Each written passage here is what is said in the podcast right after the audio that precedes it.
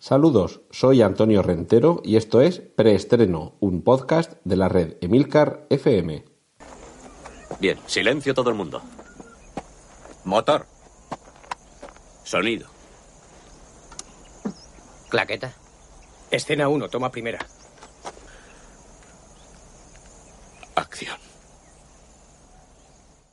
La acción esta semana comienza en la Segunda Guerra Mundial, porque va a ser ahí donde vamos a, a ser trasladados con una película que todavía no tiene título eh, definitivo, porque el que se ha conocido Mayday 109, hay quien dice que probablemente termine cambiándose al final, pero con Mayday 109 lo que se nos va a contar es la historia del joven JFK, porque sí, John Fitzgerald Kennedy, antes de ser presidente y víctima de magnicidio, también fue un héroe de guerra en la segunda, en la segunda gran confrontación a escala planetaria. Y, en este caso, el, el, joven Kennedy va a estar interpretado por un actor que se llama Ansel Elgort,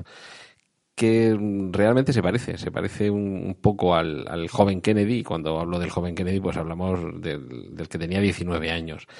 Y, y, vamos a ver si es eh, el cine estadounidense capaz de seguir convirtiendo a, a esta figura en, en, un héroe, en este caso, eh, en sus años mozos quien, quien también una juventud con, con rapidez para, para trasladarse a, a, lo más alto del podio, en este caso, de su, de su negociado, que es el de la música, es el Chojin, un rapero que quizá no conozcáis quién es, pero sí que os va a comenzar a sonar porque el tráiler de Cars 3, la próxima película de Pixar sobre estos bólidos, eh, cuenta con la voz de este rapero en, en el sonido de, del tráiler que ha conseguido situarlo casi en el libro Guinness de los récords al, al ser capaz de meter en el apenas un minuto que, que dura el tráiler el mayor número de sílabas. Eh, ¿Esto cómo se consigue? Pues se consigue hablando muy rápido. De hecho, eh, bueno, es que este señor tiene, el Chojin, tiene el récord de haber sido capaz de pronunciar 921 sílabas en un minuto. Y este es un poco el, el truquillo que han seguido en Pixar para convertir el tráiler de Cars 3 en el tráiler más rápido del mundo. Si queréis escucharlo y desde luego mm, perded toda esperanza de, de, intentar entender algo, en, las notas del programa tenéis el enlace al, tráiler y el, el tráiler de Cars 3, mientras vemos como el Chojin está con el micrófono delante grabando, han tenido la delicadeza de ponernos los subtítulos de qué es lo que está diciendo y debo decir que, bueno que si prestas mucha atención puedes llegar a entender algunas palabras, algunas sílabas sueltas,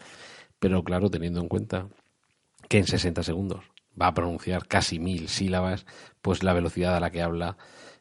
os podéis imaginar que, que vamos, deja muy en mantillas a cualquiera de los de los de los restantes raperos que son especialistas en, en decir mucho en muy poco espacio de tiempo. Volvemos al, al pasado con Jumanji, porque ya tenemos un, un nuevo tráiler que os lo enlazo también en las en las notas del programa y eh, en esta ocasión, si lo recordáis, eh, Jumanji Welcome to the Jungle, Jumanji Bienvenidos a la Jungla, eh, va a funcionar tanto como, como secuela, como reinicio, como remake de la película original de los años 90. El tráiler nos avanza que será el 22 de diciembre cuando se estrene esta película. Película protagonizada por Dwayne Johnson, La Roca, por Jack Black, que se está abonando a, a esto de transitar las junglas. Recordad que, que también interpretaba un explorador en la versión de Peter Jackson de King Kong. Y el, el tráiler en esta ocasión nos remite a, a, una película plenamente aventurera y que da la impresión de que va a funcionar de una, de una forma muy, muy liviana como película de entretenimiento y sinceramente a muchos nos hace replantearnos eh, por qué hay tanto mito con el Jumanji original. Quiero decir, si, la habéis visto recientemente, es posible que se os haya caído un poquito la película. Y quizá con este Jumanji Welcome to the Jungle lo que se trate sea un poco de recuperar aquella magia que muchos sintieron en los años 90 cuando se estrenó la película, en el año 95, recordemos protagonizada por Robin Williams. Y, en esta ocasión pues se trata de, de, trasladarnos a nosotros a esa jungla en lugar de hacer que sea la jungla la que llegue a nuestra casa. Película, ya digo, plenamente aventurera y, de estreno navideño, es decir, que tenemos bastante claro a qué tipo de público va dirigido. Al público que va dirigido a la siguiente película lo podemos identificar como ese público que ha disfrutado por igual de las películas de Jackie Chan y de las películas de Liam Neeson. Porque es que la nueva película de Jackie Chan, eh, The Foreigner, se podría traducir como el, extranjero o el forastero, eh, da un paso más allá de lo que nos tiene acostumbrados este actor chino. De hecho, lo vemos en un personaje casi dramático y, que hace gala de, esas características que venimos asociando al tipo de personajes que en, sus últimos trabajos está interpretando Liam Neeson, es decir, esa persona que a lo largo de su vida profesional ha adquirido una serie de características, capacidades y habilidades que le convierten en alguien con quien merece la pena no meterse y no plantearle problemas en su vida y que por esas cosas del destino pues se ve abocado a tener que poner en práctica toda esa serie de capacidades. En este caso es, eh, como digo, el personaje de Jackie Chan, el que, pues estilo Taken o estilo venganza, va a ver cómo una tragedia llega a su vida y va a tener que afrontarlo de la forma más dura para los malos lo cierto es que, el, por como se nos está explicando eh, el tono que va a tener The Foreigner, eh, parece que es una película más seria, más madura de aquellas a las que nos tiene acostumbrados Jackie Chan. De hecho, os voy a dar solamente dos pistas que, os pueden hacer pensar que estamos quizá ante un importante giro en, en la carrera de Jackie Chan. El malo de la película es Pierce Brosnan, pero es que además el director es Martin Campbell, un viejo conocido precisamente de Pierce Brosnan, porque le dirigió en Golden Eye. Eh, la elección del tipo de historia, la elección del, del actor que interpretará al villano y desde luego la, la elección del director, a mí me hacen albergar eh, esperanzas de que esta película nos presente al mejor Jackie Chan, mm, quizá de las últimas décadas, y, y es posible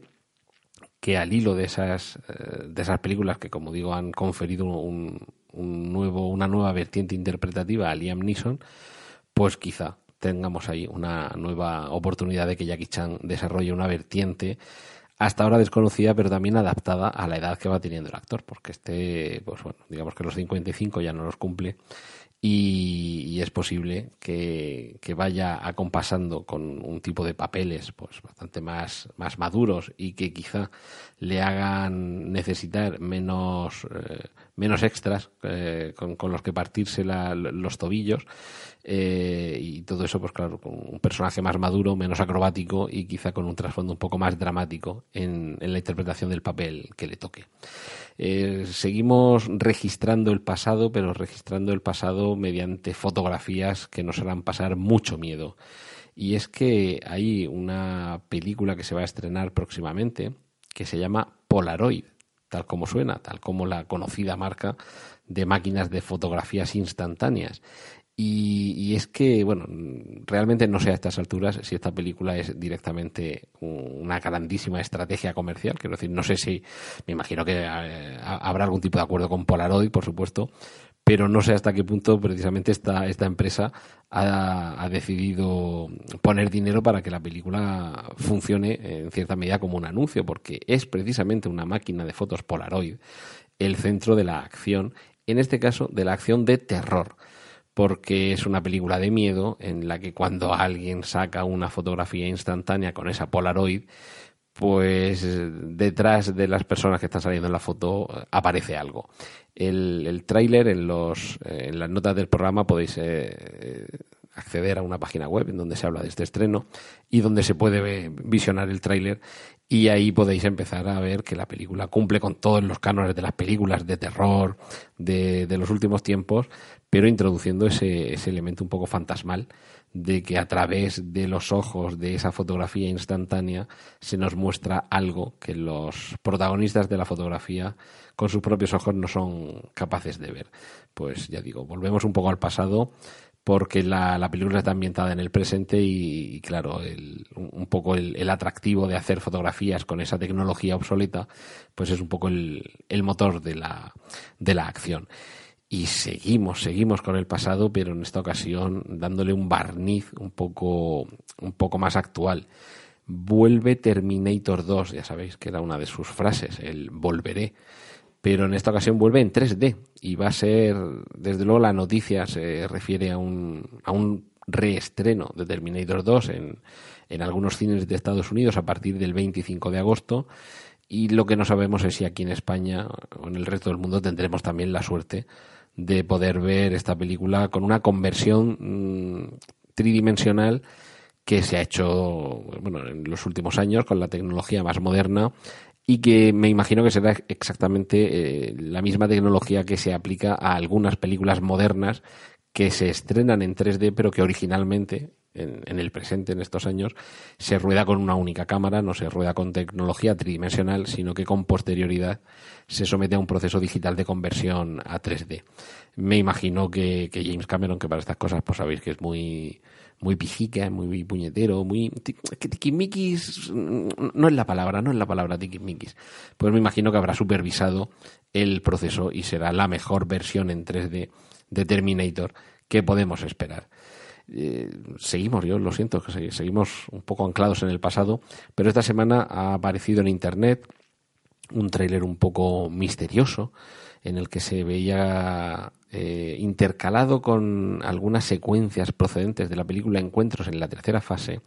se veía el, el vuelo de un avión comercial, como si estuviéramos siguiéndolo, supervisándolo desde la torre de, un, de controladores de vuelo, que iba perseguido de un objeto volante no identificado. Y en este tráiler eh, había finalmente una frase que venía a decir que que todo esto, todos estos, todos estos avistamientos significan algo y enlazaba a una página web que en inglés es wearestillnotalone.com, aún no estamos solos.com, donde si accedes, pues puedes eh, anotar tu nombre para recibir eh, avisos y alertas de avistamientos ovnis. Enseguida ha habido más de uno y más de dos, que con la mosca detrás de la oreja ha dicho, pues esto huele a reestreno de encuentros en la tercera fase. Y sí, la verdad es que la, la duda si la había no ha durado mucho y, y, enseguida hemos sabido que, que a partir del 1 de septiembre y de nuevo, por lo menos en Estados Unidos, habrá que ver si esto se extiende al resto del planeta, va a volver a las pantallas de cine esta magnífica película del año 77 de Steven Spielberg que pues, bueno, está situado entre Tiburón y En busca del arca perdida, es decir, en esa época dorada en la que Steven Spielberg comenzaba a convertirse en el rey Midas del séptimo arte. Así que, como digo, en las notas del programa tenéis el enlace. Podéis comenzar a, a ver ese, ese trailer misterioso y acceder a la página web wearestillnotalone.com y, y, bueno, pues volver a soñar con que realmente no estamos solos en este universo que es algo que probablemente sea cierto, como decía el padre de la doctora Ellie Arroway en Contact, si no, es decir, si estuviéramos solos realmente, cuánto espacio se ha aprovechado. Otra cosa es que con lo grande que es el espacio que hayamos tenido estas visitas, pero bueno, esto ya es un poquito más cuestión de, de fe que de otra cosa. Y por terminar con, con, cine, por ir terminando con la sección de preestreno dedicada al, a la gran pantalla, vamos a ir explicando que aunque todavía no se ha eh, estrenado en cines el episodio 8 de la Guerra de las Galaxias, que como sabéis se estrena estas próximas navidades, que ya se llama Los Últimos Jedi, eh, si hablamos del episodio 9, estamos hablando de una película que debería estrenarse en la Navidad del año 2019, es decir, que nos quedan todavía casi dos años para saber qué sucede en el episodio 9. Pero a pesar de ello, ya se ha rodado una escena del episodio 9. Y es que, por lo visto, el, el, director del episodio 9, Colin Trevorrow, le ha pedido a Ryan Johnson, que es el director del episodio 8, que aprovechando, me imagino que determinada situación, pues de, de, ubicación geográfica, de tener a los actores que necesite delante o de tener unos determinados decorados, pues un poco le ha pedido el favor de, oye, ya que tienes todo el tinglado montado, ¿me puedes rodar esto? Que si eso ya la ponemos, esa escena, nosotros en el episodio 9, y aunque no se ha facilitado más información, y es posible que no, lleguemos a saberlo hasta que pase mucho tiempo, lo que sí se ha confirmado es que eh, parte de, una escena que se ha rodado ya no se va a ver en el episodio 8 y sí la vamos a ver en el episodio 9. Con lo cual, pues casi podemos decir que el episodio 9 ya ha comenzado a rodarse y a partir de, de ese momento, pues mm, veremos, porque cuando se estrene el episodio 9 pues todavía no sabemos qué es lo que nos tiene preparado Disney y Lucasfilm para después. Es decir, que, puede que haya comenzado la primera, el, se haya puesto ya eh, en marcha el rodaje de la película que cerraría un ciclo. Y no sabemos todavía si después se abrirá otro ciclo. Que sí, que todos sospechamos que sí, pero seguro no lo sabemos. Y lo que sí sabemos seguro es otro rodaje que sí que se ha comenzado ya de forma oficial, sin esconderse, que es el de Animales Fantásticos 2. Esta película basada no en una novela, sino en, un catálogo de, criaturas eh, producto de la imaginación de J.K. Rowling, pues ha tenido una primera adaptación al cine que ha funcionado bastante bien. Yo debo decir que aunque no soy un, un de Harry Potter, no siempre mero espectador, pues debo decir que disfruté bastante con Animales Fantásticos y dónde encontrarlos. Me pareció que sobre todo que creaba un universo grandioso y lleno de posibilidades. Y, claro, pues esto eh, eh, era muy fácil prever que habría segunda parte, que como digo ya ha comenzado a rodarse. Eh, vuelve a estar tras las cámaras David Yates, que, que lleva ya pues lleva ya unas cuantas entregas detrás de, las cámaras eh, teniendo a Harry Potter delante. Y eh, algunos de los actores que ya se han confirmado pues evidentemente eh, Eddie Redmayne que repite como Newt Scamander el, protagonista. También aparecerá Ezra Miller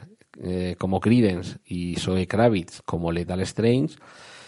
Tenemos de nuevo a tenemos perdón no de nuevo tenemos a Johnny Depp como Grinch Walt y la sorpresa estaría en que Jude Law se incorpora para encarnar a la versión más joven de Dumbledore. Así que para la Navidad del año 2018 ya tenemos previsto que, que vuelva a la gran pantalla eh, todo, ese, todo este magnífico universo potteriano debido a JK Rowling. Y esto es lo que tiene que ver con la pantalla grande y sin terminar de alejarnos del todo de la pantalla grande, pero sabéis que, en los últimos tiempos se han ganado su rinconcito y esta semana, aunque sea menos extenso que en otros episodios de preestreno, pero también le vamos a dar su, su parcelita a los superhéroes.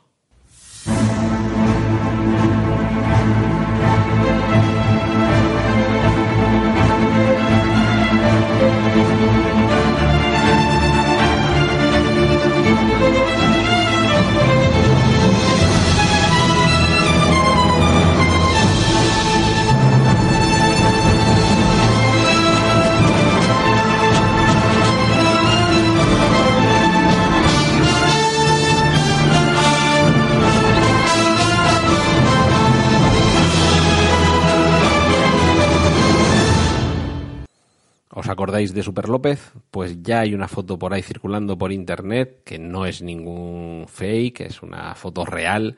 de Dani Rovira como Super López, porque sí, amigos, ha comenzado a rodarse la versión fílmica de este querido protagonista de las viñetas españolas debido a la imaginación de Han, Juan López Fernández que lo de Super López, pues ya sabemos también un poquito por quién se lo puso. El, el director de Super López va a ser Javier Ruiz Caldera, que se encargó hace un par de años de la traslación al cómic de otro gran y querido personaje del cómic, perdón, o sea, la traslación al cine de otro gran personaje del, de las viñetas del, del TV español, Anacleto, agente secreto, que también debemos decir que eh, escoger a Imanol Arias para interpretar a un Anacleto ya entrado en años, pero con una figura calcada a la de las viñetas, pues fue un gran acierto. En esta ocasión es Dani Rovira el, el actor elegido para encarnar a este, a este particular Superman a la española y junto a él pues van a, participar en el rodaje eh, Alexandra Jiménez, Julián López, Maribel Verdú, Pedro Casablanc y Gonzalo de Castro, entre otros. Esto, ya digo, el rodaje acaba de comenzar, así que no antes de 2018 vamos a poder ver cómo queda Super López, aunque de momento la fotografía, que ya digo, enlazo a ella en las notas del programa, pues es eh, un aspecto un poquito chusco, pero es que quizás sea eso lo que se, lo que se persigue con esta, con esta adaptación. Muy rápidamente eh, ha sido un gran éxito Wonder Woman y esto pues ha tenido una, una primera e importante consecuencia y es que se confirme que Patty Jenkins, la directora de Wonder Woman, va a dirigir la segunda parte de Wonder Woman. Esto teniendo en cuenta el gran éxito que ha tenido, pues también era una de esas noticias que podía, que podía esperarse. Y lo que nos va a tocar esperar, porque tenemos aquí un calendario para unos cuantos años, son las próximas películas de superhéroes que eh, está anunciando 20th mm, Century Fox, mm, pero de personajes de Marvel. Recordemos que Fox, junto a Sony y a Marvel Studios, pues tienen los derechos de algunos personajes de, de la casa de cómics Marvel. Y en el caso de Fox, pues son los de los de Spider-Man y todo su universo. Y de momento, lo que, lo que nos plantean son fechas de estreno. Pero no nos dicen de qué películas o de qué personajes se trata. Fechas de estreno que incluyen, y por eso decía que, que nos vamos a tener que esperar, 7 de junio de 2019, 22 de noviembre de 2019, 13 de marzo de 2020, 26 de junio de 2020, 2 de octubre de 2020, que ese día además celebro mi cumpleaños, 50 castañas que me quedarán ese día nada menos, y 5 de marzo de 2021. Pues todo esto es lo que nos espera y sí que podemos sospechar eh, de, de, qué, de qué se va a tratar. En el caso de Fox, recordemos que Sony es quien tiene los derechos de Spider-Man y todo su universo. En el caso de Fox son los personajes de X-Men los que dependen de, de, esta, de este estudio. Eh, está a punto de estrenarse la segunda parte de Deadpool, que es uno de los personajes de los que sí tienen los derechos, con lo cual podemos esperar que de esas seis películas que se anuncian, pues una de ellas seguramente será la tercera parte de las eh, aventuras de, de Deadpool. Es muy posible que dentro de esas seis películas, ya nos quedarían cinco si descontamos esta de, Deadpool, pues al menos una de ellas sea de, de X-Men, que recordemos que ya ha comenzado también el rodaje de X-Men Dark Phoenix. Teóricamente, X-Men Dark Phoenix eh, tendría su acción ambientada en los años 90, con lo cual, pues de estas películas que anuncia Fox, pues alguna de ellas debería de ser de X-Men y estar ambientada en la primera década del siglo XXI. Y de las otras cuatro que nos quedan, pues es muy posible que una de ellas tenga como protagonista a, a la hija de Logan, que la conocimos precisamente en la película titulada Logan. Es también muy posible que otra de esas películas sea la de Gambito o Gambito, el personaje interpretado por supuestamente Channing Tatum, y puede ser que otra de las películas tenga que ver con los nuevos mutantes, perdón, con los nuevos mutantes, con X-Force, dado que lo que sí que sabemos es la fecha de estreno de la película de los nuevos mutantes, 13 de abril de 2018, eh, Deadpool 2, eh, junio de 2018, y X-Men Dark Phoenix, noviembre de 2018. Es decir, que no nos han facilitado los títulos de esos estrenos de los años 19, 20, 21, pero bueno, es más que posible que sea que los tiros vayan un poco por ahí, por, por donde os hemos comentado ahora mismo. Cortinilla de estrella y... Y nos vamos con la pequeña pantalla, que ya está bien de, de pantalla grande. La serie Sense8, esta serie de vida a las hermanas Bakowski, que ha disfrutado de un éxito irregular, pues junto a espectadores muy acérrimos, pues ha cosechado también unos cuantos espectadores que la han detestado con cariño, pues ha, llegado a su fin pero tanta o tal ha sido eh, la acogida entre quienes sí que eran partidarios de Sense8 que la cadena o la plataforma Netflix ha confirmado que va a, hacer un especial de dos horas de manera que concluya la, la, serie de una manera pues cerrada y, y, merecida, vamos a decirlo también, que esto de que las series terminen abiertas y que si no ha funcionado bien, pues se cancele y se quede todo eso ahí con los cabos sueltos, pues se puede, se puede mejorar con poco gasto. El gasto de, producir un episodio final de dos horas, pues bueno, pues tienes ahí una serie de espectadores muy contentos y por lo menos el producto pues lo has cuidado hasta el final. Otro producto también muy cuidado de Netflix ha sido Stranger Things, que la segunda temporada ya sabéis que nos llegará en Halloween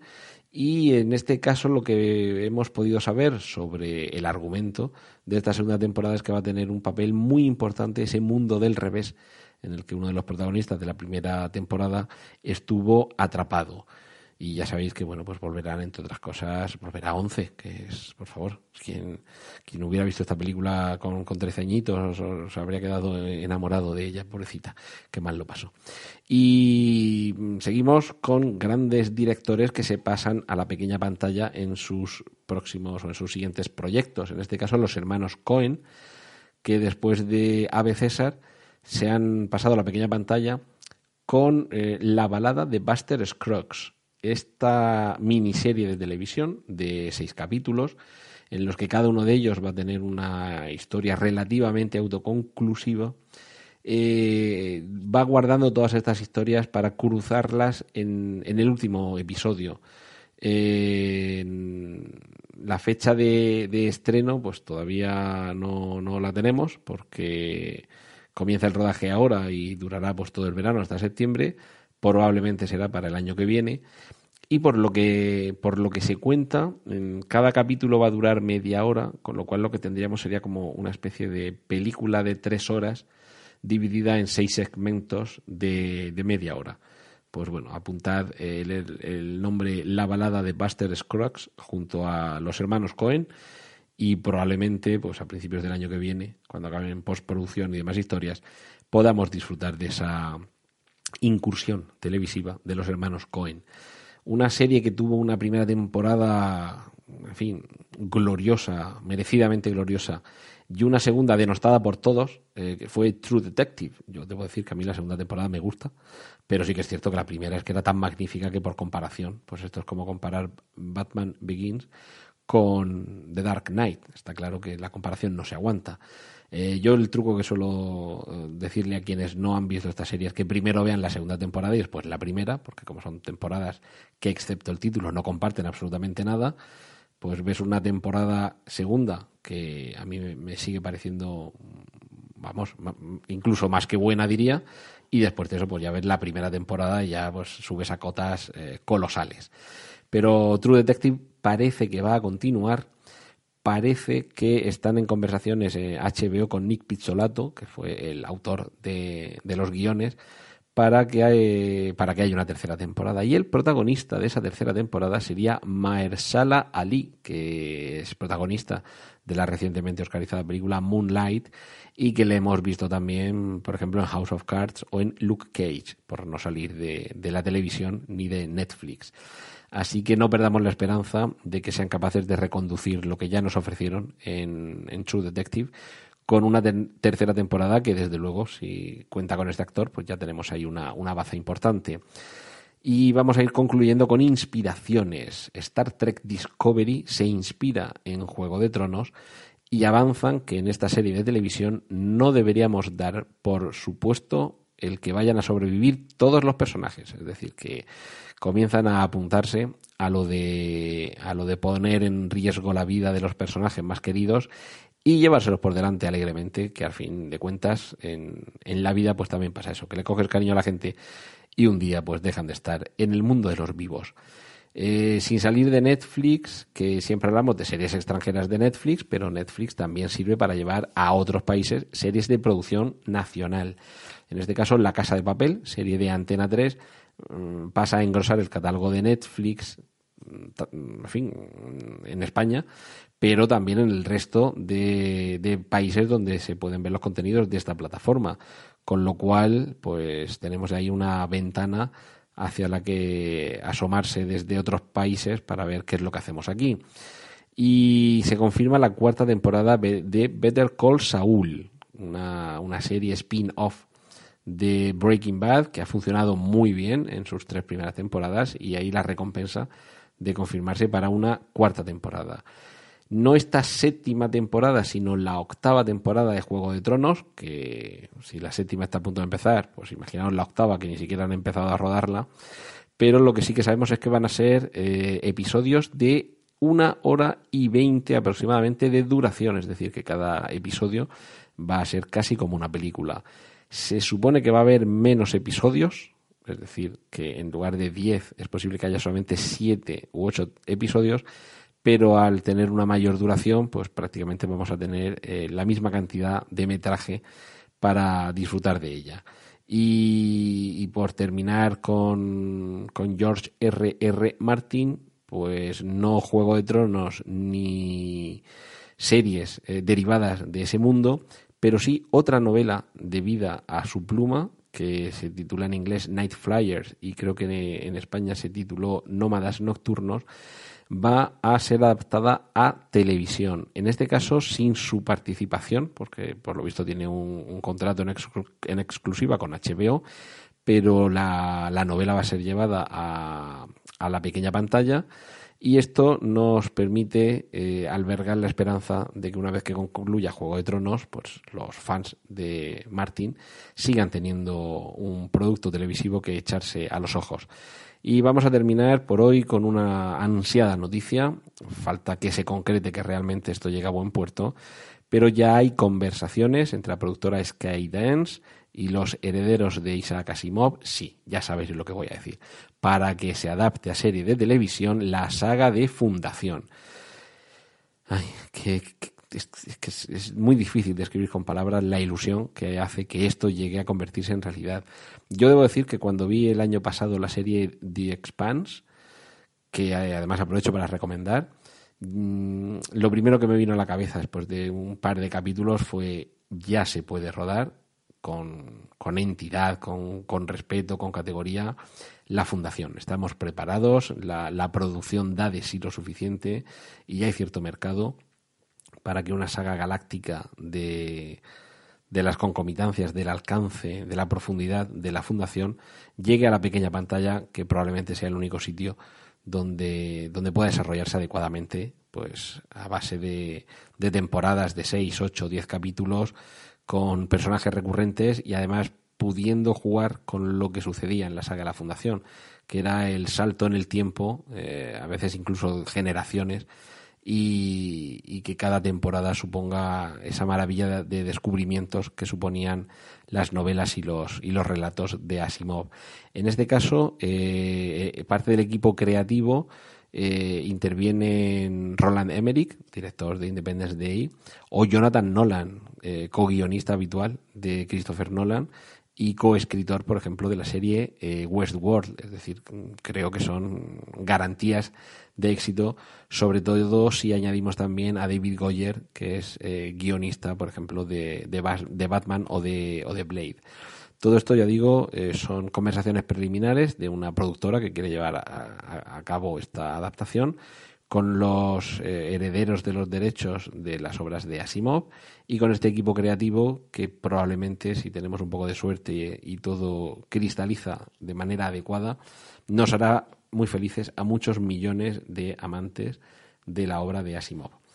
Y un poco como, como making of, eh, y aunque ya me he alargado un poquito en este, en este preestreno de hoy, hay, hay algo que quiero confesar. Y digo making of porque es un poco eh, mostraros lo que hay tras las bambalinas. Eh, una de las, de las cosas que más me gustan de los podcasts a los que sigo es cuando, además del contenido propio del podcast, el autor o los autores me cuentan algo de, su universo, de, por qué hacen lo que hacen o, de qué más hacen. Y yo no os voy a aburrir contando mi vida, pero sí quiero compartir un poco brevemente con vosotros y comenzar en este programa y, hacerlo en los siguientes. eh, compartir un poco qué más hay detrás de este podcast, por qué estáis escuchando preestreno. entiendo que lo estáis escuchando porque os gusta el cine y, queréis estar al día de estas noticias que os voy contando,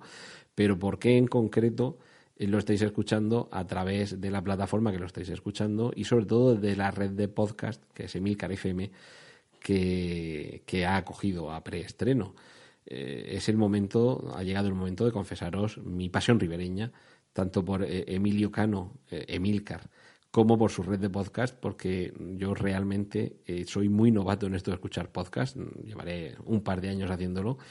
y empecé gracias a él, empecé oyendo Emilcar Daily, que es el, podcast alma mater de la red Emilcar FM, en la que Emilio pues cada día nos, nos desgrana, sobre todo desde el punto de vista del usuario de tecnología Apple, pues todo lo que le pasa, todo lo que le interesa y en la gran mayoría de los casos nos interesa también a los que seguimos eh, esta, esta marca y nos gusta su productor, pero bueno, mm, tenemos otras inquietudes porque no es un, podcast específico de, Apple o exclusivo de, Apple, sino que toca otros muchos eh, temas más. Y precisamente una de las cosas que más eh, hizo que me enganchara fue no solamente que me informaba sobre esas cuestiones, sino que me permitía ser un poco mm, cómplice eh, cuando nos contaba a los oyentes pues algo que le había sucedido ese día y de vez en cuando hay episodios muy celebrados en los que no habla de tecnología ni de productividad, que suelen ser sus, sus grandes temas.